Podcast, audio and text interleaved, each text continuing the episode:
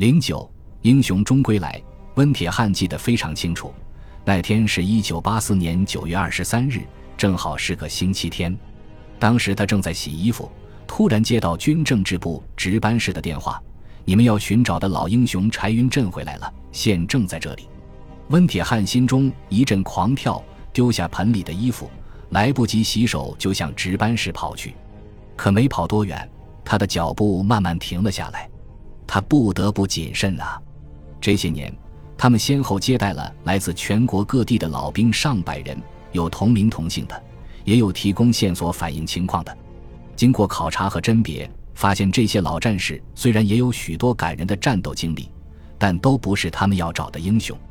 一次次希望，一次次失望，从兴高采烈跌入失望谷底，他们已经快要心灰意冷。这次面对自己找上门来的这一对父子。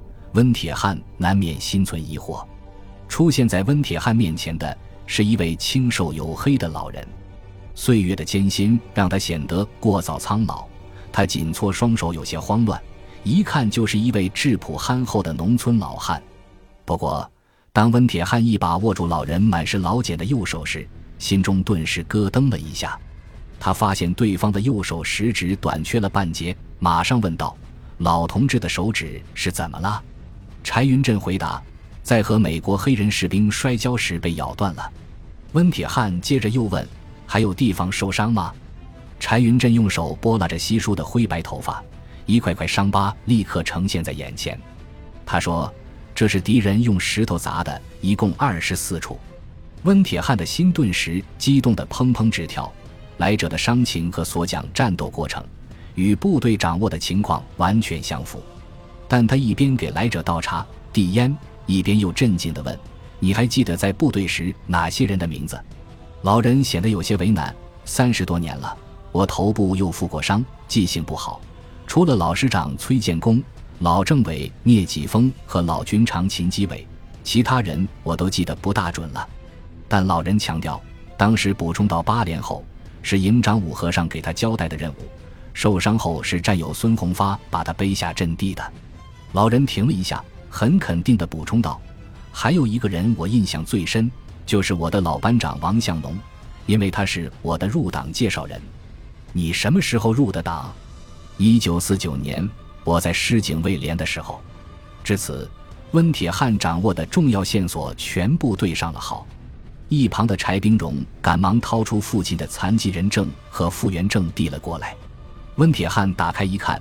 与柴云振所在部队番号一字不差，看来这是柴云振同志本人确凿无疑了。谁知这时老汉却又提出了一个问题：“我叫柴云正，不叫柴云振。”温铁汉再次打开证件一看，可不是嘛，上面明明白白写着柴云正，这是怎么回事？难道会是两个人？温铁汉在接待柴云振的过程中极为认真，既怕疏忽。有失对老英雄的礼貌，又怕出差错，一旦不慎，那影响就大了呀。他站了起来，走，你们先吃了饭，住下好好休息休息。温铁汉把老同志安置妥后，迅速向军首长做了汇报。这时恰逢十五军要举行上甘岭战役胜利三十二周年纪念活动，经首长们同意，军事组趁此机会给老前辈孙洪发拍去了加急电报。请他回部队参加纪念活动，以便当面辨认柴云振。温铁汉同时告诉来访的柴家父子，部队首长外出检查工作了，请他们多等几天，等候首长接见。一连几天过去了，家里的庄稼还等着拾掇呢。正当柴云振等得心急火燎，提出要走时，孙红发来了。温铁汉赶紧将他引到柴云振的住处。远远地，目光相遇的刹那。他们一下子都怔住了。柴云振看见了老战友孙红发，这不是自己的救命恩人吗？老柴呀！孙红发也伸出双手，猛地抱住了迎上来的柴云振。情不自禁的，两位老人猛地拥抱在一起，像孩子一样蹦着、跳着，一边叫着名字，一边把对方抱起来，纵横的老泪全都流到了一起。三十三年啊，好梦惊回风雪夜。壮心磨尽别离中，此刻流不尽的是战友泪，诉不完的是生死情。那个久别重逢的日子，两位老战友由于过度激动，竟然一句话也说不出来，就这么躺在招待所的床上，任由泪水整整流了一夜。很快，老师长崔建功将军也闻讯赶来了，他哽咽着说：“云振啊，我们找的你好苦啊！三十多年来。”部队派人几乎寻遍了全国每一个省和自治区，今天总算找到你了。柴云振也激动地说：“想不到老战友们都还记得我，部队首长都还记得我。”说来也巧，就在孙洪发来部队时，原四十五师警卫连的老文书董贵臣也因事找回了部队。经过一番交谈，才由董贵臣解开了柴云振名字差错之谜。原来。柴云振在四十五师警卫连时，开始叫柴云正。后来连队文化教员为了给他的名字赋予一定的政治意义，就叫文书董贵臣在他的正字旁边加了个反文旁，成了柴云正。朴达峰战斗中，师部机关向连队紧急补充战斗人员，警卫连向八连移交人员名单时，由于时间十分紧迫，董贵臣一边念八连文书傅光楚，一边写。结果竟把“正”字又错写成了“镇”字。我们山东人“正”和“朕”念的是一个音。董贵臣诙谐的解释说：“这就是说，柴云振自从参加解放军后，名字已经改过两回。这一字之差，导致两头都对不上。部队找不到英雄在何方，英雄本人和地方政府也不知道柴云正就是柴云振。等到一切真相大白。”竟是英雄埋名三十三年，历史终于等来了公正的一刻。一九八四年十月三日，一位离散多年的勇士终于回到了自己的家。十五军的首长们听完汇报后十分欣喜，热情会见了柴云振，并以军政治部的名义开具证明：柴云振同志是中共党员、特等功臣，一级战斗英雄。随后。军里派温铁汉陪同柴云振回家乡四川，会同有关部门落实英雄的政策待遇。